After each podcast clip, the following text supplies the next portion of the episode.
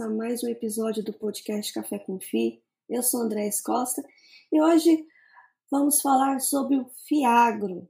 Aliás, eu trago dois convidados para falarmos sobre esse tema que vem ganhando força no mercado. Hoje eu trago os convidados Paulo Fleury e João Henrique Risse, no FGAA 11. Sejam bem-vindos a esse podcast e eu gostaria que vocês se apresentassem e eu lanço a primeira pergunta. Como está o mercado agro no Brasil? Claro, vou me apresentar aqui primeiro. Primeiro agradecer você, Andréia, é, de nos dar esse espaço para a gente falar um pouquinho desse setor que é um setor tão importante, é, a força motriz aí da nossa economia, é, e a gente gosta tanto de falar, né? E também é, trazer aqui, eu sou o Paulo, como você falou, agradecer todo mundo que está tá nos ouvindo, eu sou o gestor do FGA 11, né? o João é, é um analista sênior aí de agro, de crédito, então a gente veio aqui para falar um pouquinho do setor. O João se apresenta aí um pouco também. É, bom dia, André. Obrigado pelo espaço, é, pelo convite.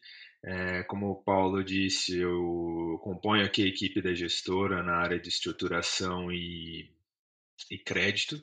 A gente estrutura aqui os ativos e avalia eles. É, e eu venho da, da FGA, que já tem 17 anos de atuação, sou sócio da FGA e vim para reforçar o time da gestora aqui na, na estruturação dos ativos. É, e sobre sua questão, é, a gente acredita, é, pela nossa história aqui da, da FGA, que o agro é uma força motriz aqui do, do país. Estamos falando de um quarto do PIB, o setor que de fato vem crescendo nos últimos, nos últimos décadas, quem de fato puxa a economia brasileira e entendemos que a, a indústria do Fiagro é extremamente promissora, dado isso, porque é, apenas fazendo paralelo com, com, os fundos imobiliários que já existem, a indústria de FI já tem lá seus 140, 150 bi, é, com uma representatividade de PIB três vezes menor que o agro. Então, extrapolando aí, se o, a médio prazo a indústria de Fiagros tem muito para crescer, dado a intensidade de capital que o agro tem. Então, temos essa visão de que o, o agro seguirá promissor até por, por ser um dos principais setores que o Brasil tem vantagem competitiva e, e a gente se destaca nisso, né? A gente vem evoluindo em todas as frentes, em todas as culturas aqui. É, Pode contribuir, Paulo. Não, é isso mesmo, né? Como a gente fala, não é porque mudou a presidência do Brasil que o mundo vai deixar de comer, né? Então, a, a, o Brasil hoje ele é um dos principais fornecedores de alimento a, do mundo, maior exportador de soja, cana de açúcar. Então, assim, o milho é bem representativo também. Então, a gente participa de um comércio mundial que é meio que sem volta, né? hoje o agro ele é extremamente industrializado, com bastante tecnologia, então é, estamos num setor resiliente e não tão dependente à política. É claro que uma hora ou outra vai depender de alguma lei, alguma coisa, mas é um mercado sólido, né? Já solidificou, é, é, não tem volta em relação a isso, né? É, um pouco do que o João falou, é, é, a, hoje ainda né, existem os fiagros que são relativamente novos e mesmo assim você já tem é, 140 mil cotistas, são 140 mil pessoas que investem no agro e via fundos do agro estão ali confiando e, e colocando seu dinheiro nisso, né? Então é uma indústria nascente, né, com 6, 7 bi e, e que só tem a crescer, né? A gente está num setor que vem entregando ano a ano, com pandemia, com crise, com guerra. É, sempre vai ter algum assunto no momento para as pessoas ficarem assustadas. E mesmo assim o agro está sempre, sempre entregando. Então a nossa expectativa mantém-se positiva para o setor. Com toda certeza, né? Uma, uma legislação que foi é, promulgada em 2021, né? Ou seja, tem um ano, um ano e pouquinho, e é esse, esse crescimento grandioso aí, não só em, em, termos de investidores, mas também em termos de patrimônio, né? Então, mostrando aí a força que o agro tem. E agora vamos mais específico ao fundo, ao FGAA11. Qual a tese, a estratégia e os resultados que vocês vêm obtendo em relação a esse FIAGRO? Claro, vamos lá. É, o FGA ele é um dos, foi um dos primeiros fiagros lançados, né? A gente começou o processo de emissão dele no final do ano passado. Ele nasce mesmo é, no primeiro dia útil deste ano. Então temos aí desde janeiro trabalhando firme com ele. É, antes de chegar no fundo, e aí vocês vão entender por que da nossa tese, falar um pouquinho da FGA empresa. A FGA empresa ela tem mais de 16 anos de existência, sempre no agro. Ela foi fundada é, pelo Gustavo, que é o CEO da gestora também. É, lá atrás, quando ele saiu do Unibanco, ele mesmo fala que era a época das privatizações, estava todo mundo olhando telecom, tudo, e ele teve essa visão e, e preferiu ir para o agro, né? E FGA batalhou muito, é sede da FGA em Ribeirão Preto, então é um polo do sucro energético, né? Então, acabou que a FGA foi se especializando e criando o seu nome muito no sucro energético. Hoje, acredito que somos a, empresa que mais entende, mais atua nesse setor. Participamos aí é, da criação do mercado de capitais do setor, né? Ah, então, é, é, quando o mercado ainda não acreditava, não, não conhecia mesmo, a FGA começou um trabalho de formiguinha, de mostrar para o mercado, né, até junto com a XP, é, dá para comprar é, é, é, CRAS do setor, existem empresas boas, confiáveis, antigas, e esse mercado foi tomando tração lá em 2012, 2013, e hoje a gente sabe que ele já emite bastante.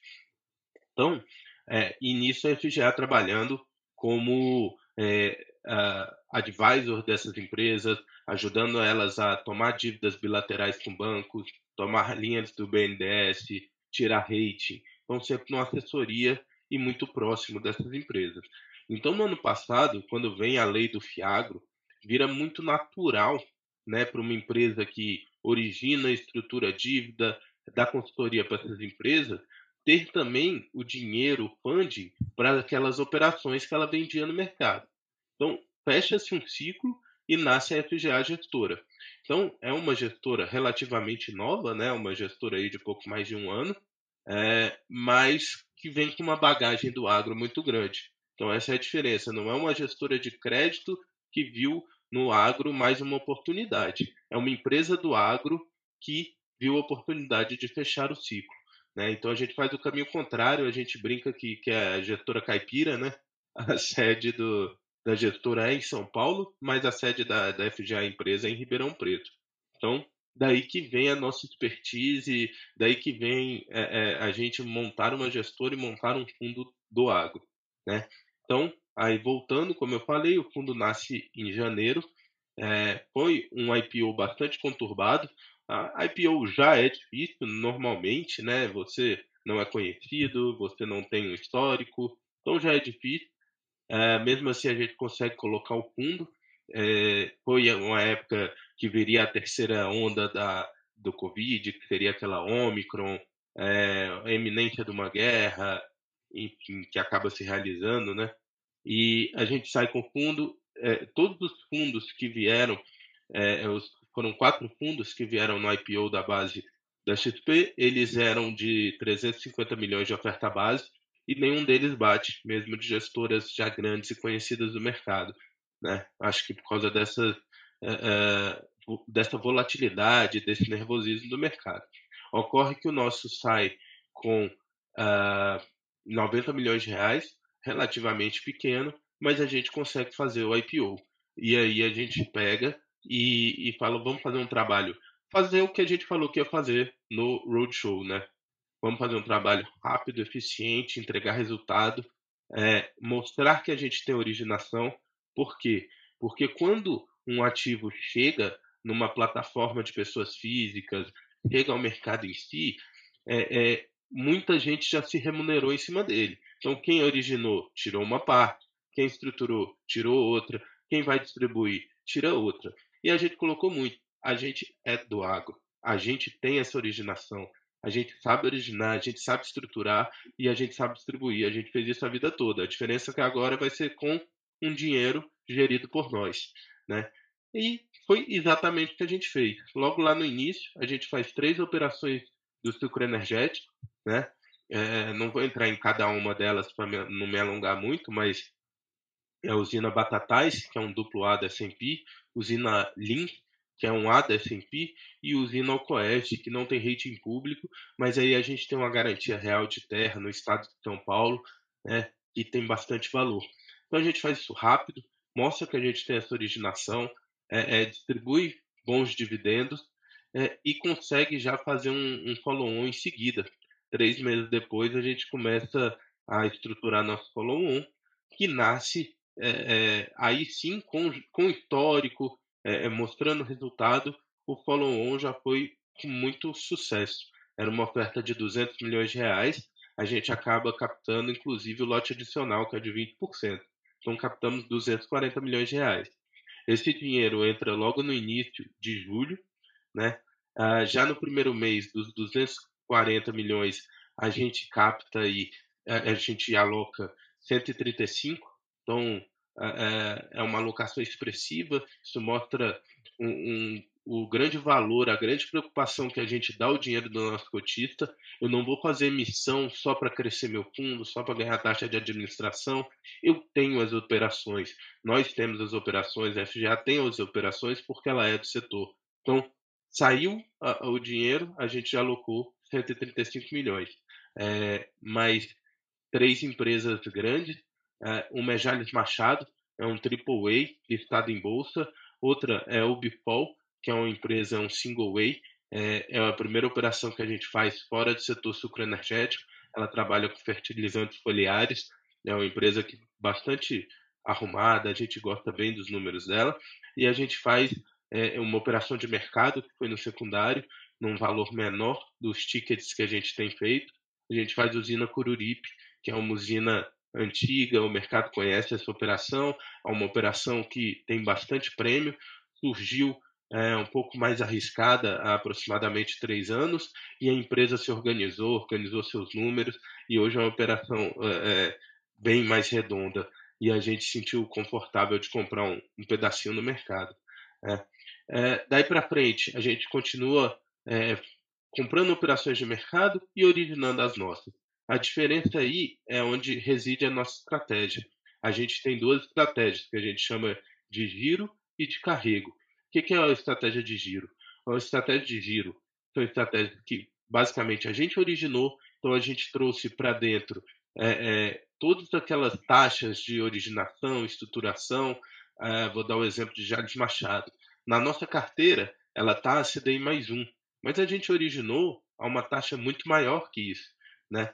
Então, a gente tem um certo spread ali dentro do que o mercado compra uma operação AAA que a gente ganha na hora que a gente gira esse papel. Então, o pessoal olha, ah, CDI mais um é muito baixo para estar tá na, na, sua carteira. É, é, mas, na verdade, a gente originou muito maior. A hora que eu vender ela CDI mais um, que é o preço que o mercado paga num AAA listado, eu vou ganhar um bom dinheiro. E aí tem as operações de carrego. São operações menos conhecidas no mercado né, e que possuem mais taxa. Muitas vezes são operações que nem, nem foram como nós que originamos, mas são operações que a gente analisou, gostou, resolveu entrar, mas por não ter esses FIIs de originação, estruturação, por talvez não ter um, uma facilidade de venda no secundário, igual essas outras que eu falei primeiramente, eu preciso de mais taxa. Porque se eu precisar carregá-la por um período maior, eu tenho confiança no crédito, eu estou tranquilo e eu tenho rentabilidade. Então são operações que a gente busca ali um CDI mais 5 para estabilizar a carteira, para dar resultado. Então a gente já terminou também é, é, dentro dessas duas estratégias de alocar todo o dinheiro do follow-on é, e agora a gente está aí entregando bons resultados de novo, entregamos esse mês, né, já é público, a gente entregou referente a outubro uh, dividendos de 16 centavos, né, é muito robusto. Se você pensar numa cota do, do valor da cota de emissão do follow-on, que foi 10 reais, eu estou falando 1,6% de dividendos isento de imposto de renda, né? É, é, em meio a, a, uma turbulência mundial, uma guerra que continua acontecendo, os Estados Unidos subindo a taxa de juros dele, é, uma eleição ocorrendo no Brasil, estou é, é, dizendo ocorrendo outubro ainda não era dado, né? Hoje a gente já sabe o resultado, mas em outubro não sabia, então eleição ocorrendo, e mesmo assim a gente entrega 16 centavos. É, hoje o nosso fundo ainda mantém é, é, uma coisa que eu gosto de falar, nós fomos quem distribuiu, a, fez a maior distribuição de dividendos até hoje, é, foi no mês de maio, até o João me corrija se eu estiver enganado, mas se eu não me engano foi no mês de maio, fizemos 18 centavos de distribuição no mês. Então, a gente tem conseguido fazer uh, uma entrega de baixo risco, porque eu tenho 45% aproximadamente da minha carteira de rating a menos ou superior, né? E eu tenho conseguido entregar prêmios muito altos. É mágica? Não, é isso. É, eu origino, eu estruturo e eu vendo. Não tem intermediários, né? Todo onde eh, toda a parte que a gente pode construir resultado para o investidor, para o cotista, a gente tem conseguido fazer. Então, é assim que a gente tem feito.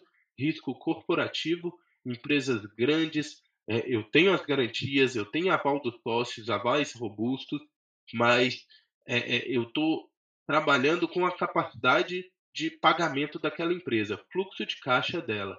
Né? São empresas, tem empresa no nosso portfólio que tem 70 anos de existência, então já passou por todos os ciclos de mercado. Né? Então, e mesmo assim, a gente está é, é, buscando ainda entregar um valor a mais, mas sempre olhando o risco, sempre olhando a capacidade de pagamento. É, a gente vê aí operações que são meio difíceis, mas com boas garantias. É uma linha? É uma linha. É uma linha. Não vou falar que isso é ruim, mas é uma linha que eu prefiro ainda não seguir. Enquanto eu estiver achando operações corporativas é, é, que entreguem resultado, é ali que eu quero trabalhar. Né? É um pouco, eu brinco do seguro do carro, né? A gente paga o seguro do carro, é a única coisa que a gente paga e fica feliz de não usar. É a mesma coisa com a garantia. Ela tá lá, ela me ajuda, se eu precisar, ela tá lá. Mas eu não quero usar. Eu não quero ter esse estresse, esse barulho de precisar ir na garantia, de ter uma ação judicial contra o devedor. Então, é, é, é, um pouco disso. Eu me alonguei aqui, mas é porque falei basicamente desde o início até hoje do fundo e nossas estratégias que a gente tem feito. Se o João quiser complementar aí também, à vontade, acho que eu falei muito já. Não, tá. Já cobriu tudo, Paulo. Acho que somos um fundo, então, que está atuando prioritariamente crédito corporativo e que estamos caminhando para uma diversificação de setores nesse momento. Nós temos mais suco dado know-how, mas estamos trabalhando para ir diversificando. Mas não me alongaria, tá? Já está coberto. Não, é muito bacana, até na questão da história, né? Vocês têm um know-how ali em relação ao agro, né? E está localizada num dos, né, nos polos agro em São Paulo. Então, tem muito know-how ali a respeito desse segmento, então entende muito bem como é que funciona é, esse segmento. Então, bem bacana. E a perspectiva daqui para frente em relação ao FGAA 11? Começar aí, João? Falei muito. Como, ah. Começa você, depois eu É, bom, o Paulo é o dono da caneta, né? Mas o que a gente é pensa aqui, é independente do tamanho, independente do tamanho aqui do, do fundo, a gente seguia por, por alguns pilares. A gente busca é, na, na, originação da operação, por termos estruturado, a gente gera ali um ganho para o cotista devido não ter comissão de estruturação dos coordenadores, então a gente reverte isso para o cotista, então aí tem um ganho, isso a gente vem gerando em todas as nossas operações. E por a gente ter gerado essas operações e buscado alguns casos não tão óbvios assim para o mercado, é, num segundo momento a gente consegue gerar alfa. A gente, na maioria dos casos aqui, a gente está entrando com uma taxa de aquisição superior a que é tradeado no secundário. Então, a gente consegue ir transacionando esses ativos e gerando ganho para o fundo. Então, nesse momento temos uma carteira, independente de crescimento ou não, a gente tem em mente ir girando esses papéis, a gente tem uma prospecção ativa aqui e vem originando novas operações. Então, tendo crescimento, já vamos ter pipeline, não tendo, a gente gira e vai conseguindo compor cada vez mais rentabilidade aqui. É, então, modo geral, a gente segue como no primeiro dia aqui, olhando uma infinidade de empresas, conversando com o mercado como um todo, tanto na ponta originação quanto na ponta venda, visando que o fundo não fique estático. E nossa meta aqui não é deixar uma carteira parada aqui por anos rendendo. A gente está tá trabalhando esses recursos com intensidade para gerar mais valor. É, passo o bastão, Paulo.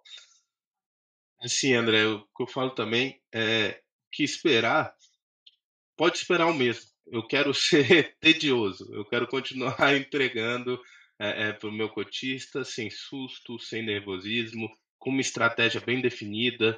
Eu tenho plena consciência que nós somos relativamente novos no mercado de gestão, né? Eu digo FGA gestora, eu faço gestão já há alguns anos em, em casas maiores, né? Eu, eu vim aí ano passado para cá, mas é, o que eu quero é, assim, é transparência, é continuar gerando alfa do mesmo jeito que a gente tem feito. Ó, eu tenho a originação, eu tenho a estruturação, eu tenho a distribuição. Então, com isso, eu consigo trazer ativos que é, é, o mercado não conhece. É, vou até dar um exemplo. A gente trouxe, é, é, alocamos agora numa empresa chamada Usina WD. É uma empresa que você olha os números dela, ela é extremamente bom, condições para ter rating público e, e assim nunca acessou o mercado de capitais. A gente fez todo um trabalho de ir lá, convencer. Você vai conversar, as empresas que a gente tem no nosso portfólio não são empresas que estão desesperadas por dinheiro, é muito ao contrário. Né? Por exemplo, a gente tem AAA na carteira. Imagina o quanto bancabilizadas essas empresas são. Então, você vai conversar, por exemplo, né, que eu estava dando o exemplo da BD, o cara fala, ah, não preciso, eu, eu ligo no banco, faço um bilateral lá e está resolvido minha vida. E aí você faz, ó, mas aqui tem, tem outra coisa, a gente pode dar uma linha mais longa, porque nosso fundo é fechado. É, você começar a emitir no mercado de capitais, você vai ser mais conhecida, com o tempo sua taxa vai abaixar. Então, assim, é um trabalho de, de quase um education e que, que, por exemplo, nesse caso a gente deu certo, conseguiu, trouxemos a primeira emissão de, de mercado de capitais da empresa. Por óbvio, a gente tem mais taxa. A hora que a gente for mostrar esse papel e, e o mercado que não conhece vai olhar esses números e vai, com, vai comparar aos players de mercado, aos peers dela, e vai pagar uma taxa menor do que a que a gente conseguiu. Porque a gente fez esse trabalho, a gente teve esse trabalho. Esse trabalho é remunerado de alguma forma. E o que a gente tem feito é essa remuneração jogar para o nosso fundo, jogar para o nosso investidor. Então, assim, a gente quer continuar mantendo isso, originando forte, trazendo boas empresas, risco corporativo, é, é, bons resultados e sempre valorizando aí é, é o risco, né? o baixo risco da carteira. Então, é um, é um, pouco do que esperar do nosso fundo, é uma continuidade do que a gente tem conseguido fazer. É interessante. Nada como ir na, na, na base, né? Para daí as coisas acontecerem. E falando em base, é, por que a estratégia de base 10 para o fundo? É, essa é uma estratégia que até a história dela é engraçada. Foi um fundo imobiliário que fez isso por engano e de repente perceberam que era interessante. E aí acaba que de um tempo para cá, muitos fundos têm feito base 10. A base 10 ela acaba que talvez ecologicamente ou efetivamente, né? Porque é, é, mais pessoas têm acesso, né? Para você comprar uma cota, você pode o, o, o Fiagro não tem a necessidade, Fiagro, fundo imobiliário não tem a necessidade de comprar de lote, né? Igual as ações. Então você pode comprar uma cota do FGA 11 e essa cota custa 10 reais. Então às vezes para a pessoa investir 100 reais é um pouco mais difícil. Agora, para investir 10 reais, é, são alguns cafezinhos aí, né? São cinco cafezinhos você compra uma cota. Então acaba que a gente, pensando em pulverização, em, em liquidez, em maior liquidez de mercado, a gente faz essa cota, essa emissão a 10 reais. E tem percebido essa liquidez no mercado? Temos, é, não só em relação a isso, né? É, a nossa liquidez, nosso fundo, é um fundo que tem negociado mais de um milhão e meio diário, de média. Então, é, é, é uma negociação expressiva e que garante ao investidor é, que dificilmente alguém que vai entrar ou sair vai ficar puxando aquela cota, o que é, é muito ruim, né? Às vezes alguém quer montar uma posição, mas negocia tão pouco que que ao que ela vai comprando, o preço da cota vai subindo demais. E ao contrário também, por algum motivo quer desmontar uma posição, começa a vender, começa a machucar o fundo. Então hoje a nossa liquidez é suficiente para que isso não ocorra, né? Para que pessoas que querem ficar no fundo não sejam afetadas por quem quer sair e também não sejam afetadas por quem quer entrar. É, é, isso tem ajudado bastante. Um fundo com um milhão e meio de negociação diária em média é um fundo bem negociado. Maravilha. E você falou da, das garantias, mas poderia falar um pouquinho mais como é que funciona a análise né, desses CRAs, né, se, como é que é feito, é, a questão do risco de blindagem, poderia dar uma, uma, uma pincelada melhor para os nossos ouvintes e quem vai também ver esse podcast no YouTube? Claro, claro, vamos lá. É, e depois o João me complementa aí também. Mas é, basicamente a gente tem essas duas estratégias de giro e de carrego. Empresas que têm um rating muito bom, que são emissoras contumazes no mercado, uh, em geral, você não consegue fazer uma operação com garantia real. O que é a garantia real? Com terra, basicamente. Né? Tem outro tipo de garantia real, mas basicamente são terra. Mas você consegue o aval dela. Né? O nosso fundo, inclusive, não pode fazer o que a gente chama de operação clean. O que é uma operação clean? É zero de garantia e sem aval. Né? A gente não faz. Então, acaba que, é, minimamente, eu tenho o aval dessas pessoas, são pessoas com é, é, patrimônios bem grandes, né? suficiente para honrar essa dívida. Então, significa que, se a empresa não me pagar, eu vou processá-lo na física, inclusive. Já as operações de carrego, onde são empresas menos conhecidas, uh, muitas não têm rating público. Uh, então, a gente pega e vai na garantia real. Então, a gente tem operações que são bem boas, mas por isso, por a empresa não ser tão conhecida, a gente tem ali 120% do valor da dívida de terras, a gente tem contratos de energia. É, então, assim, a gente busca a melhor forma possível de blindar essa operação né? Como eu falei lá no começo, eu quero mesmo que essa empresa me pague. Eu não quero executar essa garantia, mas eu tenho, né? Eu estou ali, se eu precisar, eu vou executar. Então, é basicamente isso. São dois tipos de estratégias, sempre minimamente com aval e quando a gente entende um pouquinho mais de risco, uma garantia real ali para deixar a operação mais robusta.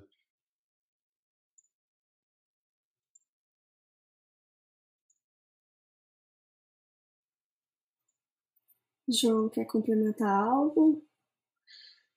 É, assim, a gente busca, falando mais do, do micro de análise aqui, a gente busca estar é, tá muito próximo, criar um relacionamento com, a, com sócios, diretores dessas empresas que a gente aloca.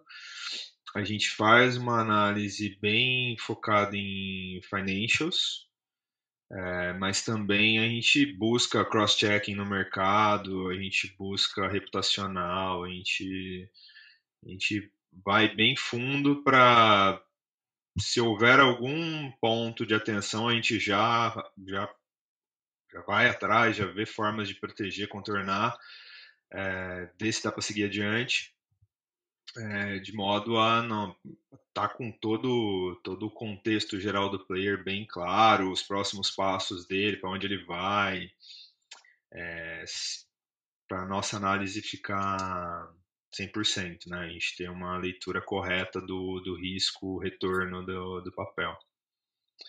Ah, é... Até que, até, desculpe te interromper, João, peço desculpa, você fez duas perguntas e eu só peguei o final, só respondi a segunda, que foi da garantia, né?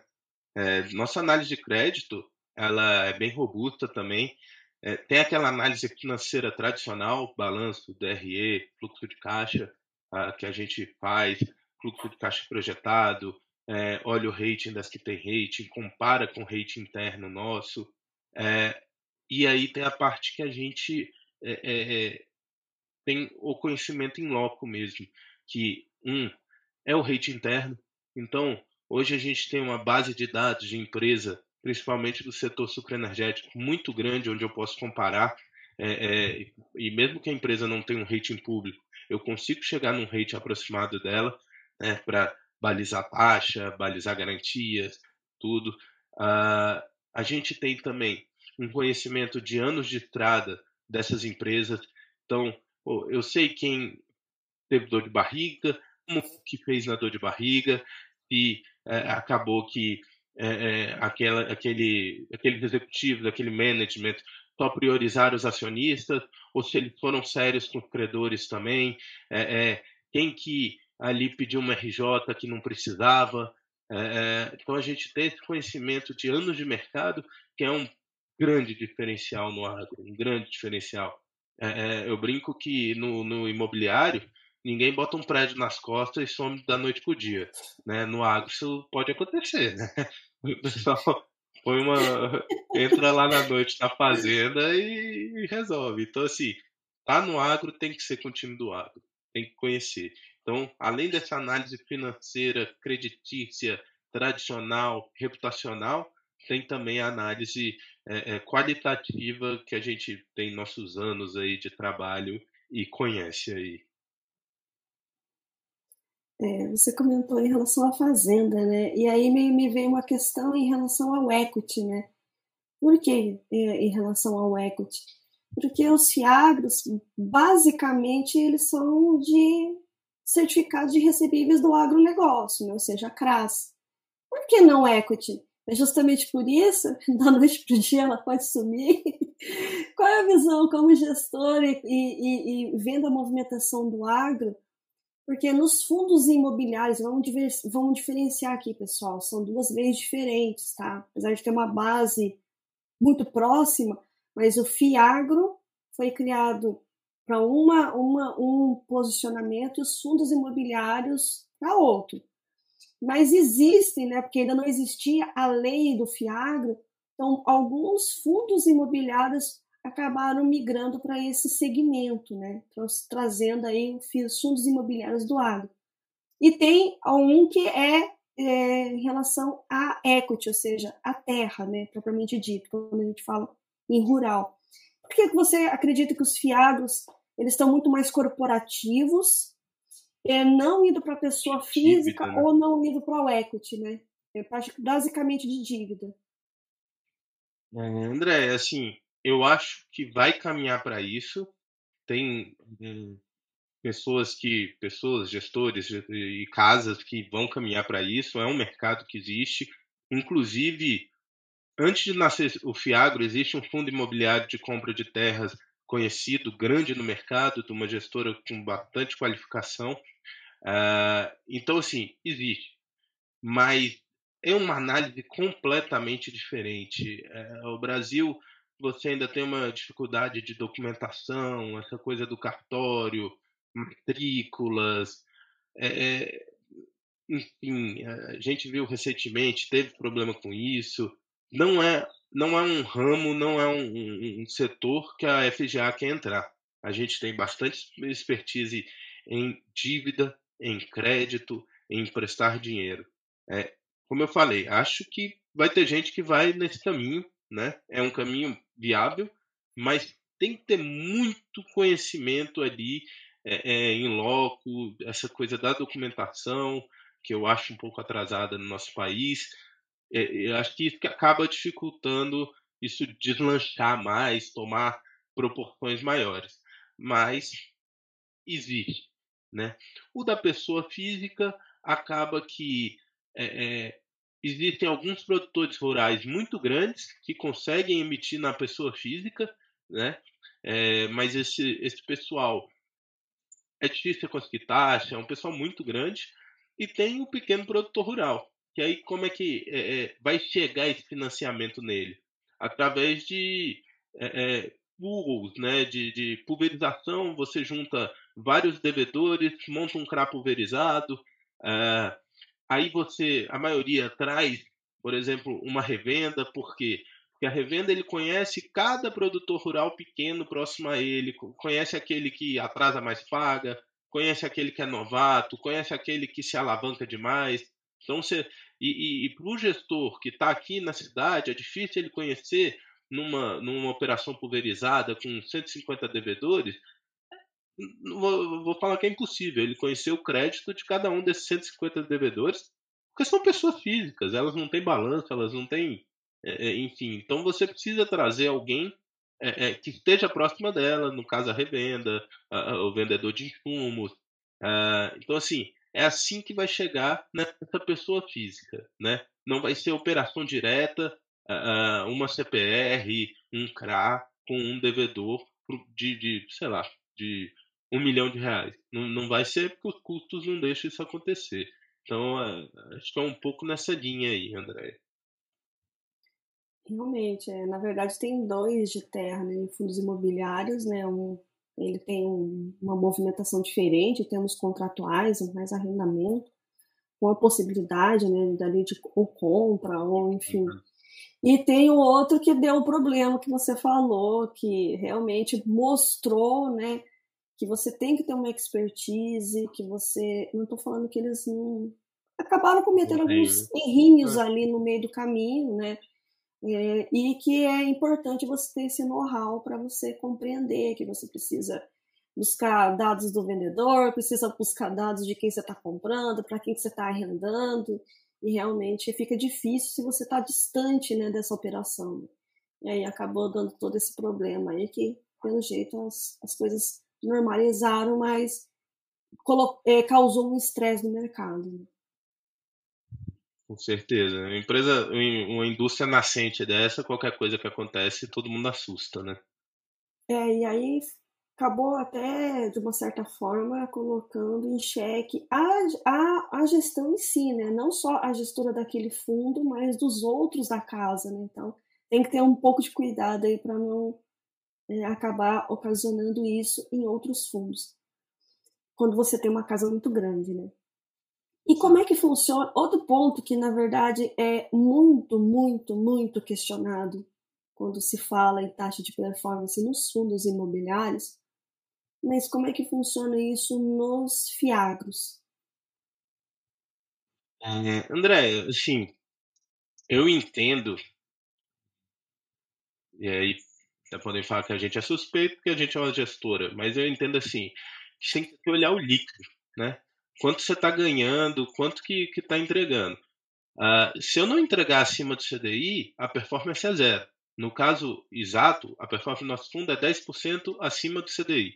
Né? Então, se eu não entregar o CDI, não existe performance. Né? E, e, e assim, uh, tem profissionais aqui que têm anos de mercado, é, que, que tem custo fazer o que a gente faz, né?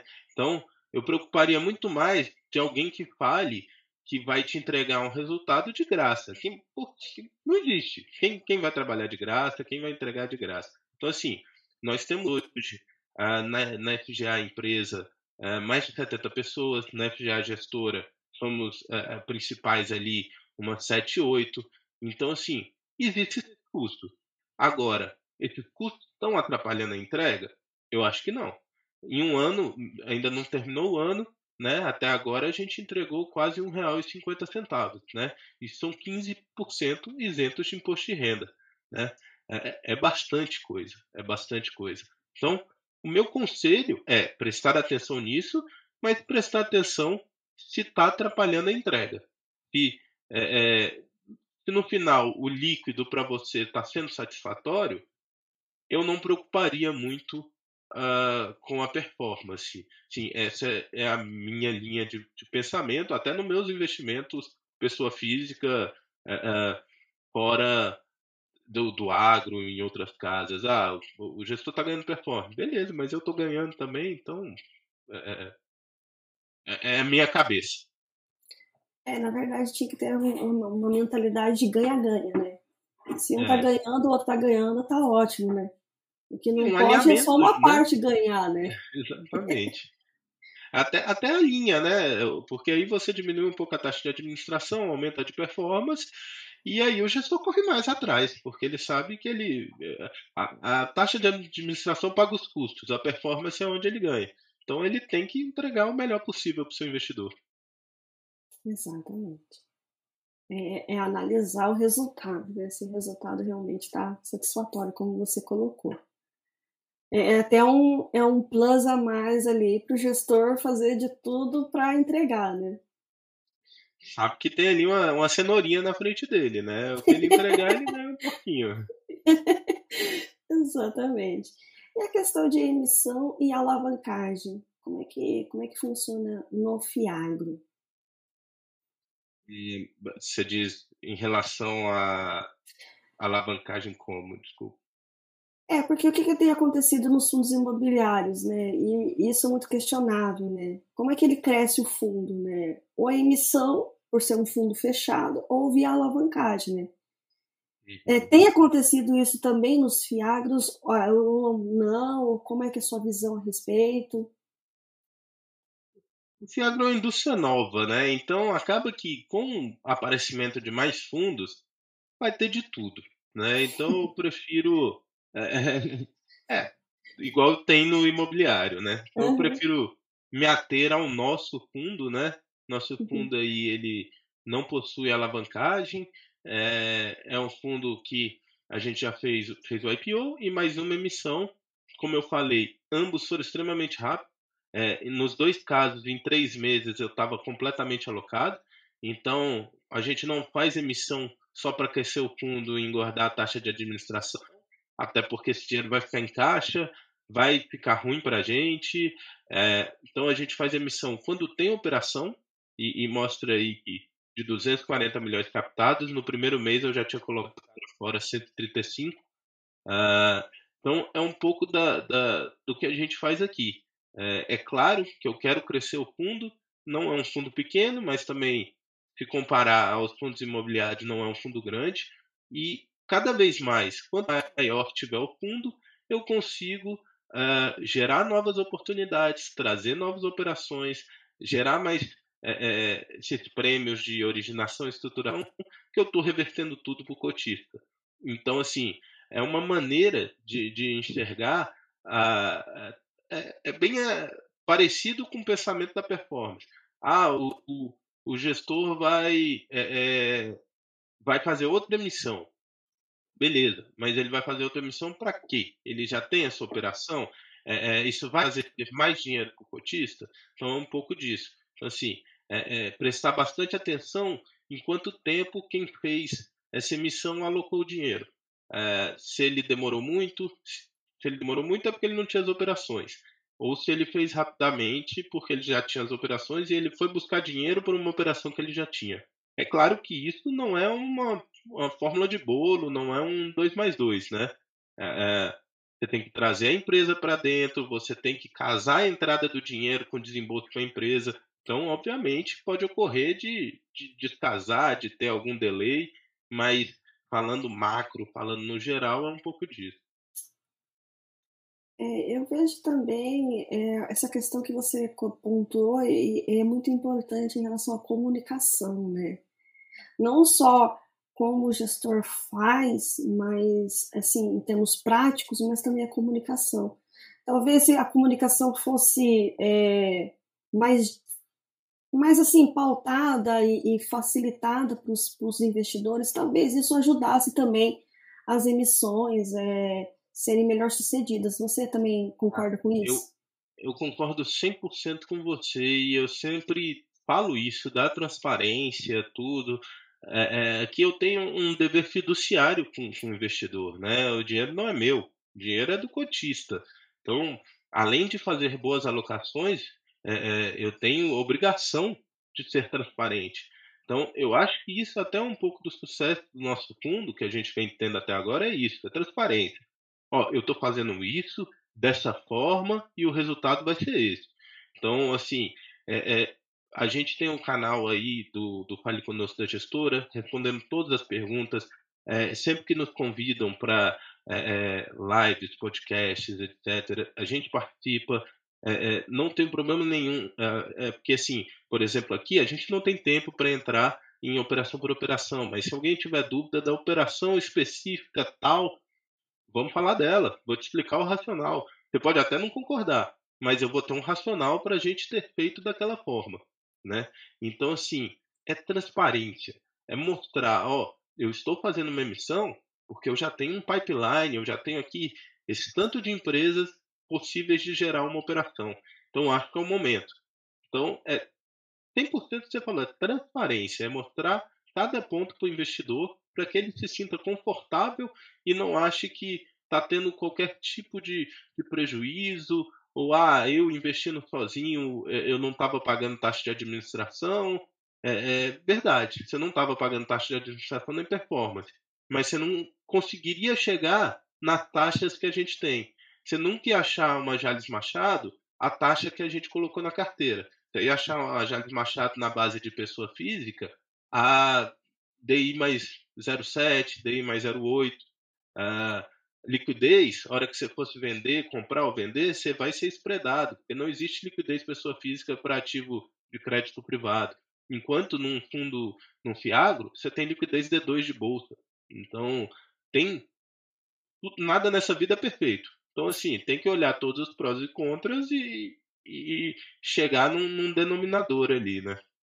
E por que, que eu falo isso? Né? Eu falo isso porque nos fundos imobiliários, não tem como não fazer esse comparativo, é a emissão abaixo do VP. Nossa, isso é, é não, extremamente né? criticado. E às vezes, por uma, se o gestor viesse comunicar se realmente o que ele está fazendo e o porquê ele está fazendo aquilo, talvez com essa transparência os investidores se sentiriam confortáveis. Olha, nós estamos fazendo essa emissão abaixo do VP pontual, que ou é para pagar uma alavancagem que foi feita lá atrás, ou nós queremos comprar, porque se a gente não comprar agora, e foi o que aconteceu inclusive com um fundo imobiliário que acabou perdendo o imóvel, porque é. o investidor estrangeiro veio aqui e, e fez a feira, né, vamos colocar assim, né, de uma maneira bem, bem popular, e acabou perdendo a oportunidade. Talvez é isso que é importante trazer aqui, até para que influencers e, e, analistas pontuem melhor o que vai falar em relação a, aquele ou, ou a, aquela operação ou, ou outra, e aí realmente trazendo essa transparência os investidores, que são pessoas físicas que não conhecem o mercado, não conhecem ciclo imobiliário, não, não sabe dessas oportunidades, não vão para o outro viés e aí acabem é, perdendo essas oportunidades. E é uma oportunidade que bateu na sua porta, se você não aproveitou, tchau, né? Exatamente isso, né? A gente tem que entender que o investidor, ele nem sempre ele entende e conhece tão bem de finanças. E é o correto, né? Se ele, investi, se ele soubesse, ele investia sozinho, né? Do mesmo jeito que eu não entendo nada de medicina. então, cada um na sua área. E, e, e, mesmo assim, quando eu vou ao médico, eu peço para ele me explicar no detalhe o que ele vai fazer. É, acho que todos nós, né? Então, é a mesma coisa. É, é a gente está cuidando do dinheiro da pessoa, está investindo o dinheiro da pessoa. Muitas vezes é, é, é, aquele dinheiro que ela juntou a vida inteira dela. Então, o mínimo que eu posso fazer, o mínimo que um gestor pode fazer é dar transparência, é explicar o beabá, é, mostrar o porquê está fazendo aquilo, né? E outro ponto também é, é, a questão da previsibilidade de resultado, né? Que assim, se eu estou investindo num fundo para ter renda passiva, a previsibilidade também é interessante em termos de resultado. Como é que você vê isso? Acho que o João pode falar um pouquinho aí também, para eu não monopolizar, né, como a gente normaliza aí nossos, nossos dividendos. É, André, a gente tenta deixar eles mais estáveis possíveis. É, se olhar o nosso histórico aí dos últimos 10 meses, é isso que a gente está fazendo. É, então a gente geralmente a gente retém uma parte dos resultados extraordinários para dar essa dar esse comportamento mais linear. É, então, agora segundo semestre a gente estava caminhando em 0,14 e aí esse último mês, que foi informado aí no quinto dia útil, a gente veio com 0,16 porque fizemos uma movimentação, entrou uma nova operação e fizemos um pouco de secundário que possibilitou esse aumento. Mas a ideia é sempre entregar um linear para dar estabilidade para o cotista e toda vez que a gente tiver um giro é, que rentabilizou legal, a gente naquele determinado mês a gente compartilha o resultado com o cotista. É, e aí a subida ou descida do patamar estável vai variada, vai depender dessa, dessa possibilidade de manter estável realmente, para não gerar surpresa negativa. A gente quer gerar surpresa positiva para o cotista aqui. negativa não. É, até porque, João e Paulo, outro ponto que nos fundos imobiliários acontece é a questão de uma renda não recorrente. E a pessoa vai toda feliz, achando, olha, é cinco reais, é três reais, e não vê que aquilo ali não é recorrente, né? E aí, aí no outro mês vem um e dez, igual aconteceu com o fundo, né? Ele teve que distribuir, porque tem que ser distribuído 95% nos fundos imobiliários, e aí ele distribuiu, porque ele é obrigado a fazer isso no semestre. E aí no próximo, né, no próximo mês veio o I10, vou colocar assim, né? Ou seja, olha a diminuição, né, de 3, ou acho que se não me engano foi 3 e pouquinho, e foi, voltou para 1 e 10, que é o, o, normal, o cotidiano daquele, daquele fundo, né, entregar. É, como é que acontece isso nos fiagros, né?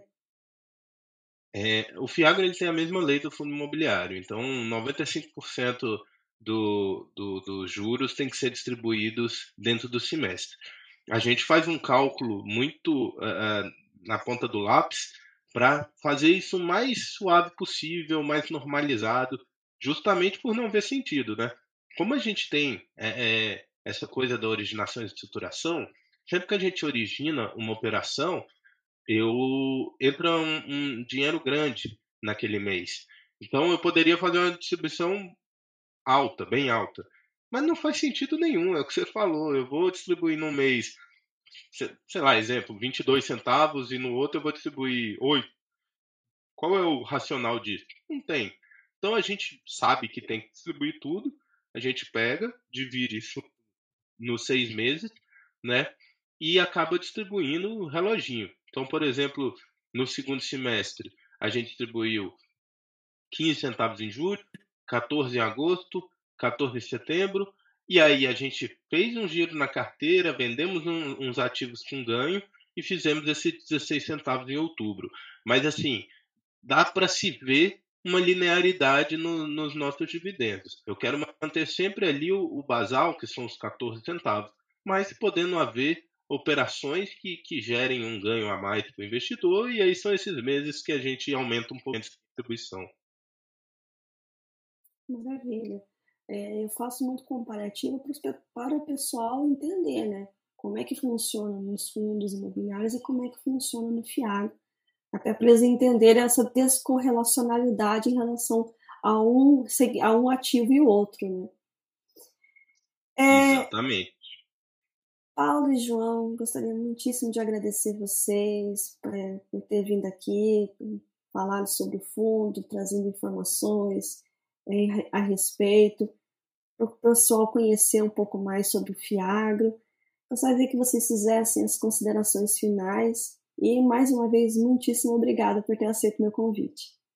Bom, do, do meu lado aqui, eu queria agradecer o espaço, viu, Andréia? E até ressaltar a importância de canais como o seu, que vai compartilhando informação, disseminando com os cotistas.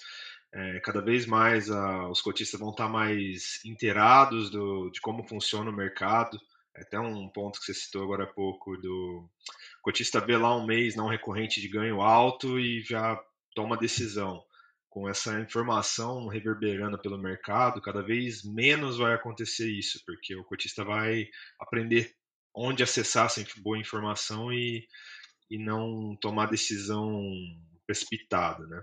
Mas de novo agradecer o espaço e estamos à disposição para o que for necessário aqui dos cotistas do, do canal aqui também. É, só nos acessar via RI que nós atendemos o mais rápido possível. Obrigado. É isso, André. Agradecer também o espaço. Uh, muito obrigado aí por, por deixar a gente aí uma hora falando do, do agro, do nosso fundo.